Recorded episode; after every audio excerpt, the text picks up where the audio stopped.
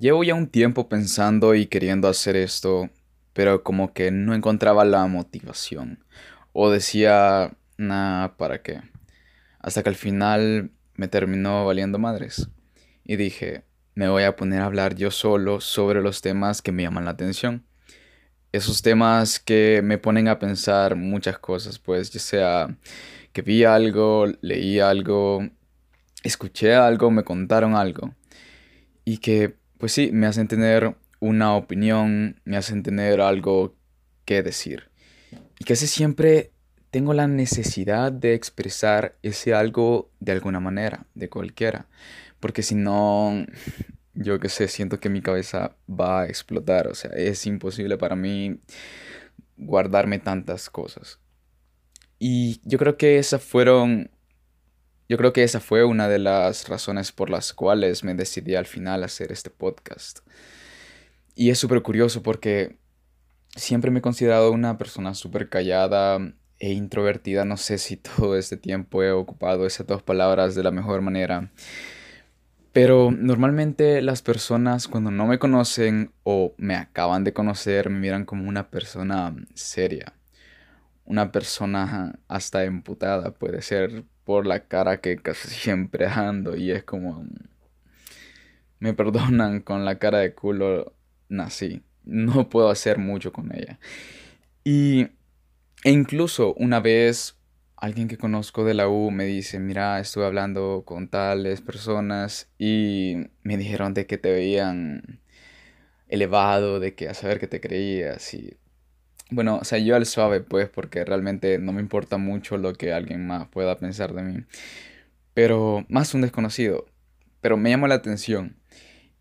Y no los culpo, pues, porque puede que si dé una imagen de que no quiero hablar con nadie o que me cagan todos o que realmente no busco platicar, pues me veo quizá un poco apático, se podría decir. Pero nada que ver, pues puedo pasar horas hablando de las cosas que tengo en mi mente, ya sea de que sé o que tengo algún pensamiento sobre ellas. Y no solo puedo pasar horas hablando, puedo pasar horas escuchando a alguien más de lo que sabe o de lo que piensa esta persona. Y mantener una conversación, pues, no, no solo de, de temas súper complejos, sino que también de cosas súper super pequeñas, pues nimiedades. Y esto me pasa aún más si estoy bebiendo, porque ustedes me pueden ver a mí, yo que sé, en algún lugar, en alguna casa, con un ron con coca en mano, explicándole a alguien, no sé, sobre los agujeros de gusano, sobre el, no sé, el significado del ouroboros, por decir algo. Y es por eso es que la Mara se queda como, ¿qué pedos? Y este maje que, que se ha metido, que yo solo le pregunté la hora. Y es que, a huevo, o sea, cuando algo capta mi atención o cuando una persona se decide a escuchar lo que yo le estoy diciendo, es como que muchas veces no puedo parar de tener esa conversación con esta misma persona, ya. Entonces, muchas veces, quizás, no sé tengo la percepción de que puede ser cansado para esa persona que me está escuchando o puede ser muchas veces aburrido. Aunque muchas veces sí se siente que esta persona se, te está escuchando y es súper es, genial, pues. Pero a veces, o sea, antes me ponía a pensar, o sea, ¿cómo decir lo que pienso y cómo saber lo que piensan las demás personas sobre algún tema en específico sin la necesidad de tener esa conversación. Y yo creo que esa es una de las cosas por las cuales me encanta Twitter. Y es de este tema es del que quiero hablar hoy, en este episodio. Y es que Twitter es mi red social favorita. Para mí, o sea, puedes estar actualizado de los temas que están pasando, ya sea en el país, internacionalmente. O sea, eh, hay chistes de todo tipo, hay memes para todos y podés eso, saber lo que es lo que piensan las personas sobre determinado tema. Y es que Twitter, bueno, fue fundado en 2006, creo que fue un año después de Facebook, así que ya lleva un buen rato. pero como que quedó en el olvido durante un tiempo. O sea, creo que fue reemplazado quizá por Instagram, Snapchat, Vine, que fueron esas redes sociales que salieron quizá a principios del 2010 y los años siguientes. Y, o sea, una red social con fotos como Instagram y las fotos también instantáneas de Snapchat junto con sus filtros y Vine con los videos express. Quizá todas estas redes sociales fueron las que al final dejaron como que desplazado a Twitter. Y bueno, actualmente ya sabemos que no es así, pues Snapchat yo creo que ha muerto, o al menos no es lo que era. Quizá la Mara, yo que se lo ocupe para, para filtros, pero no es como que ya todos están buscando hacer streaks como fue alguna vez. Y Vine pues ya definitivamente que ya está totalmente olvidada. O sea, ya estuvo, ya murió, ya no hay más de ello. Ya está TikTok pues. pero en qué momento revivió Twitter. Y es que si nos ponemos a pensar mm, en qué momento se dio esa como que migración de estas redes sociales que ya mencioné otra vez a que Twitter pudiera revivir, yo creo que tiene mucho que ver, al menos aquí en nuestro país, el hecho de que, mm, bueno, de nuestro presidente, que como sabemos usa demasiado las redes sociales y muchas personas, no digo que todas, pues migraron a Twitter por eso, quizá para seguir el chambre del presidente, ya sea no solo para seguir el chambre, pues, sino que también para estar atentos a lo que el presidente pudiera decir. Y de ahí se hizo esta gran ola de Mara que empezó a usar otra vez esta red social. Y es no sé si es bueno, no sé si sea malo, no voy a decir nada de eso, pero obviamente al encontrar una gran cantidad de personas como que aglomeradas, por decirlo así, en un solo sitio, es más, o sea, es más probable de que hayan personas de todo tipo, pues. Y obvio, estas personas no siempre nos van a agradar. Y es que quiero hablar sobre esto hoy, porque... ¿Por qué el título del, del, de este episodio? Y es que tóxico, tóxica, esas palabras realmente no son muy frecuentes dentro de mi vocabulario, pero yo creo que la tomé más que todo porque muchas personas se refieren a Twitter como eso, una red social tóxica. Y quizá mm, como se maneja generalmente esta palabra es, yo que sé, eso que mm, no puedes soltar.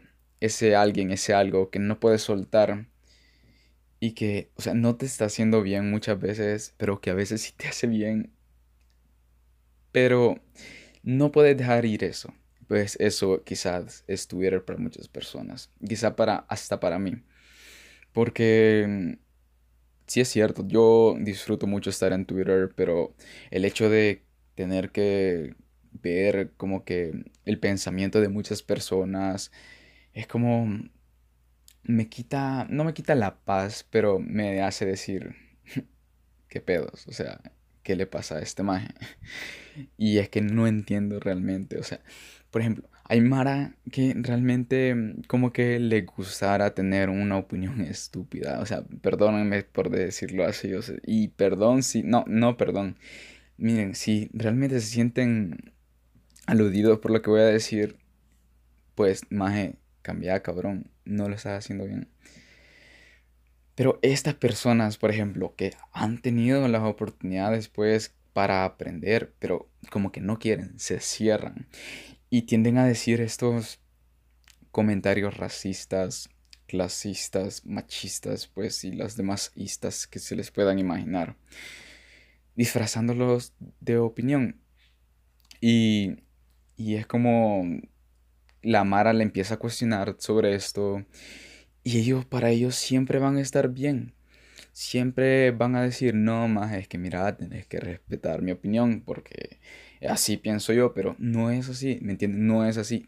Y no está mal tampoco admitir que estás erróneo en un tema. No está mal admitir de que no sabes algo. Es algo súper común y creo que es algo que debería normalizarse completamente.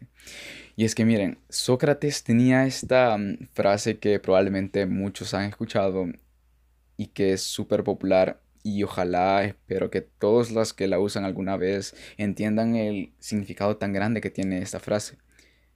Yo solo sé que no sé nada. ¿Nosotros sabemos realmente qué significa esta frase o no? Y es que Sócrates no lo dijo por gusto. Obviamente él sabía, incluso, corrígenme si no es así, pero incluso el oráculo en su tiempo lo, o sea, estableció de que Sócrates era la persona más inteligente de su tiempo.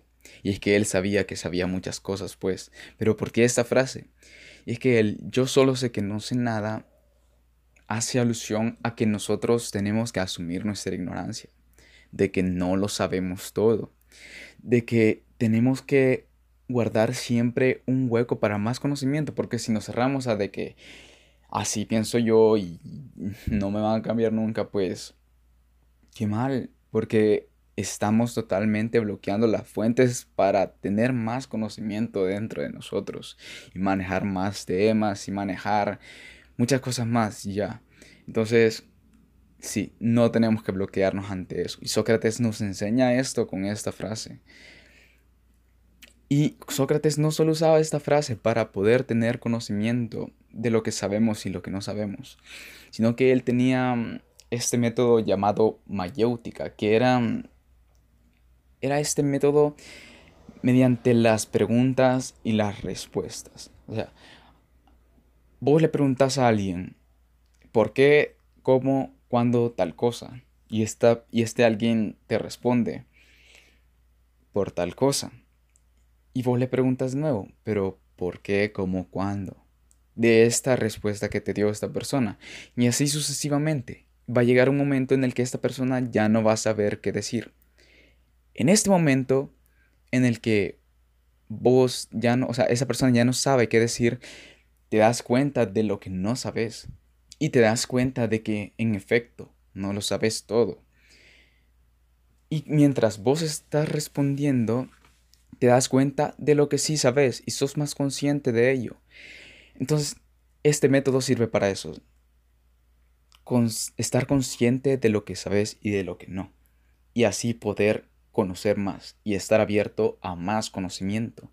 Y es que la mayéutica bueno, a mí me la enseñaron cuando cursé, en la universidad mm, principios de filosofía y realmente quedó internalizado completamente en mí. La mayoría de veces lo hago sin siquiera yo estar consciente de ello, pues, o sea, empiezo a preguntar y empiezo a preguntar a muchas personas sobre eso. Y puede ser irritante para muchas personas, y ya me ha tocado eso, pero bueno, eso es otro tema.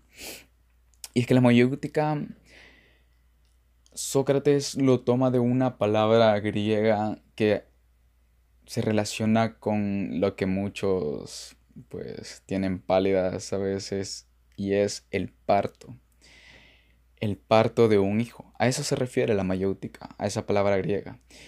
Pero Sócrates viene y le da vuelta y dice, no, esta, este concepto le voy a dar vuelta, le voy a aplicar a la filosofía y me lo voy a fumar con mis cheros. Y es que Sócrates usa este método para, siempre para parir, para un parto. ¿Pero para qué? Para un parto de ideas. Y eso es lo que me enseñó mi catedrático de principios de filosofía, a parir ideas, a preguntar, a conocer, a asumir nuestra ignorancia, porque eso tenemos que hacer para poder tener un horizonte más amplio, una visión más extendida, y es la que estas personas no entienden, que no deben de bloquearse, que deben asumir su ignorancia, de que no saben en algún tema.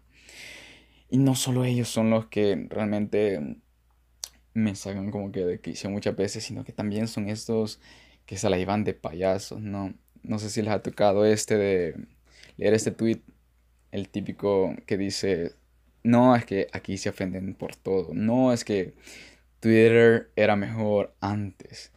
Y es que, mira, maje, o sea, si vos decís esto, mira, te creo si sos 10 años mayor que yo. Aún 5, tengo 20 años. Aún 5 o 10 años. Pero, maje, si sos de mi generación, cabrón, hace 10 años vos estabas tuiteando, hace 5 o 10 años vos estabas tuiteando, yo qué sé, sobre Messi, sobre One Direction, yo qué sé, cosas súper, súper insignificantes, pues no me vengas a decir de que vos, de que acabas de nacer conmigo, vas a saber cuál es la verdadera esencia de Twitter. Y es que muchas de estas personas normalmente también se escudan por eso, por la libertad de expresión. Y es que esto lo puse en un tuit una vez, pero creo que es muy importante recalcarlo y es conocer nuestros derechos. Porque conocer nuestros derechos no solo nos ayuda para saber cuáles son, sino que también nos ayuda a entender de que nuestros derechos tienen límites.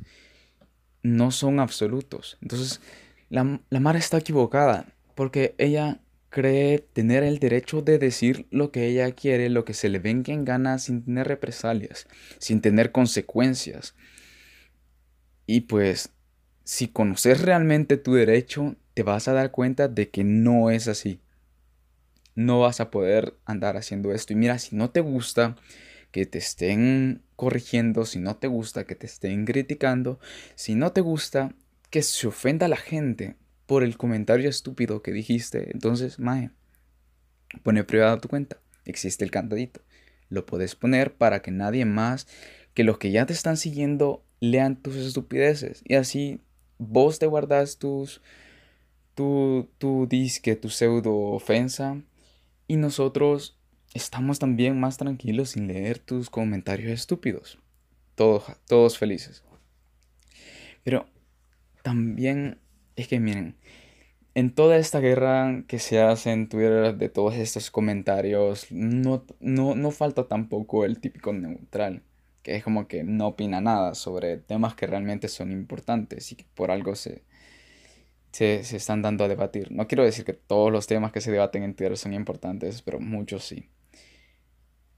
Y es que estos neutrales que les digo, es eso, eso que dicen que no quieren pelear, ya que no les gusta como que estresarse sobre todo eso. Son los mismos también que dicen, ay no, es que aquí mm, ya aburre con, con hablar de política y que no sé qué. Y es que, maje, ¿cómo vas a poder tener una red social sin que se hable de política? Pues para eso andate a Instagram, en la, que, en, en la red social que no hay palabras y que solo hay rostros. Y pues ahí andate. Twitter siempre va a haber política.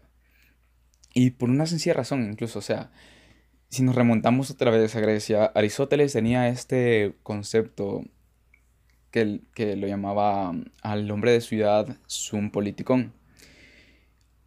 ¿Qué es eso? Un animal político. Todos los hombres somos animales políticos. Hombres, mujeres, es decir, la raza humana, somos animales políticos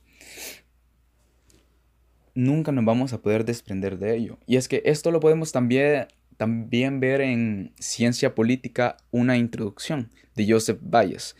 Lo pueden buscar y leer esto. Esta, este texto lo leí yo en Introducción a las Ciencias Políticas, también a la universidad. Si quieren, búsquenlo en internet, ahí está. Y es que Joseph Bayes aborda la, la, la política como gestión del conflicto social la, la define como una práctica, ¿no? Una actividad colectiva que los miembros de una comunidad llevan a cabo. La finalidad de esta actividad, dice él, es regular conflictos entre grupos. Y es que si tomamos de punto de partida eso, del concepto de política, como la existencia de conflictos sociales y de los intentos para sofocarlos, o ya sea también para regularlos, tenemos que saber que tienen un alcance colectivo porque implican estos mismos conflictos a grupos humanos numerosos. Y es que nosotros como humanos creamos sociedades, sociedades refiriéndome a civilizaciones, a grupos humanos numerosos, como ya dije. Y al crear estas sociedades nosotros nos vemos en la necesidad de convivir con las demás personas. Y al ser, como ya dije, un grupo numeroso, al haber muchas más personas, es normal de que todas esas personas no sean iguales siempre van a existir diferencias, siempre van a existir desigualdades.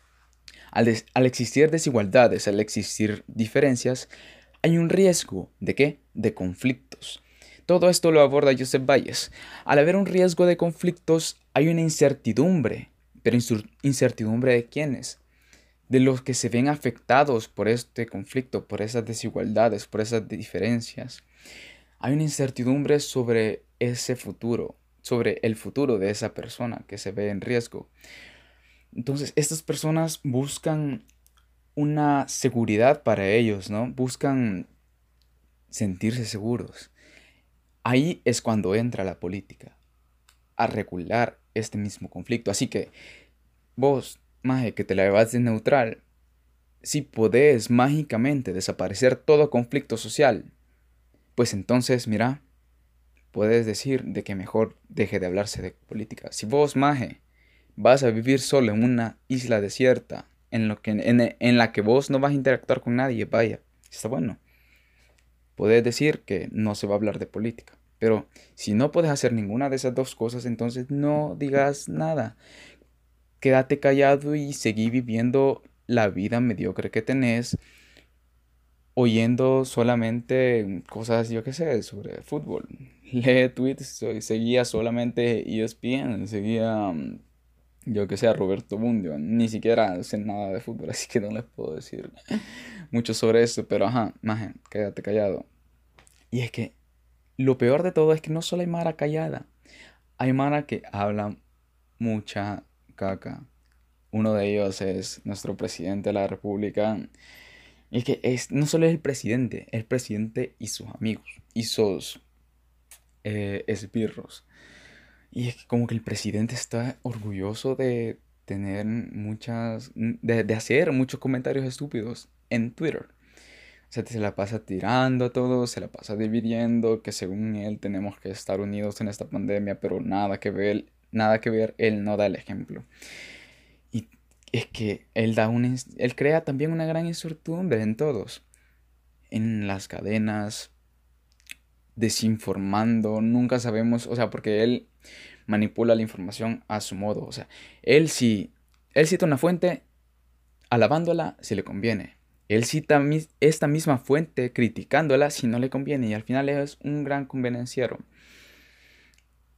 Y es que hay un comentario que hace Sun Tzu eh, alguna vez, el que escribió El arte de la guerra, que dice que hay que utilizar muchos métodos para confundir y perturbar al enemigo, con el objetivo de observar sus formas de respuesta hacia ti. Después de haberlas observado, tenés que actuar en consecuencia a esa misma reacción que tiene tu, tu adversario. Entonces, esto es lo que hace Nayib Bukele, a mi criterio, en Twitter. Él sabe que todos le tiran mierda. Él sabe cómo va a reaccionar la gente si él pone una foto de perfil de él en una nave espacial. Obviamente lo sabe y él va a hacer todas estas cosas para que se hable de él mismo, para que se, le alabe, para que sus mamadores le chupen la verga y le digan, este maje es mi presidente, si te duele, pues la, la cagaste, pues esto mismo hace este maje. Y es que todos estos tipos de personas realmente son las que más me estresan. Y yo creo que, y no creo que ser el único a las cuales les estresan todas estas personas, porque realmente no creo eh, estar mal yo. O sea, si, me, si estoy mal yo, corríjame. Corríjame, a huevo. Díganme, no, mae, no, vos estás mal por esto y esto. Estoy totalmente abierto a ser criticado. Pero eso, eso deben, deberían hacer todos. Y es que no debemos quedarnos con una opinión. Maje, abrite. No lo sabes todo. Yo tampoco lo sé todo. Y es que miren, yo les pude haber dado paja de que Sun Tzu aquí, que Joseph Valles allá, que Sócrates y Aristóteles acá. Pero investiguen ustedes también. Puede que yo esté equivocado, puede que no. Yo les digo lo que yo sé y lo que yo he conocido en todo ese tiempo. Y esto lo voy a seguir haciendo. Voy a tomar temas de la vida cotidiana, ya sea trascendentales o no, y les voy a tratar de dar mi conocimiento, lo que yo he podido alcanzar a saber sobre algún tema en específico. Así que mm, eso ha sido, eso ha sido todo por hoy, al menos con el tema de Twitter y lo que nos podemos encontrar dentro de él. Ahí ustedes pueden decir si es tóxico o no, ya se ocupen esta palabra o no la ocupen, pues allá ustedes. Pero esto ha sido todo hasta el día de hoy, al menos de mi parte.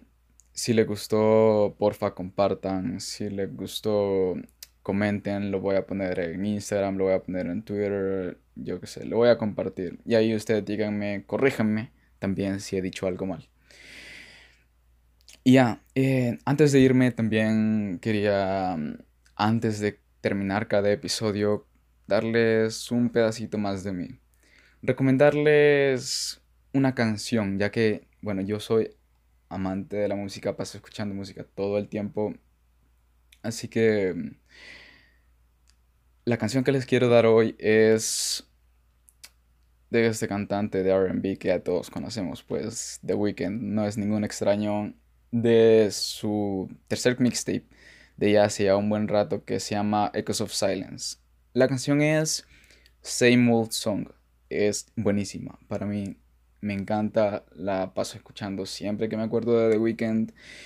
Y espero que a ustedes también les guste, espero que les haya gustado este episodio de este podcast. Y solo eso, hasta la próxima, bye.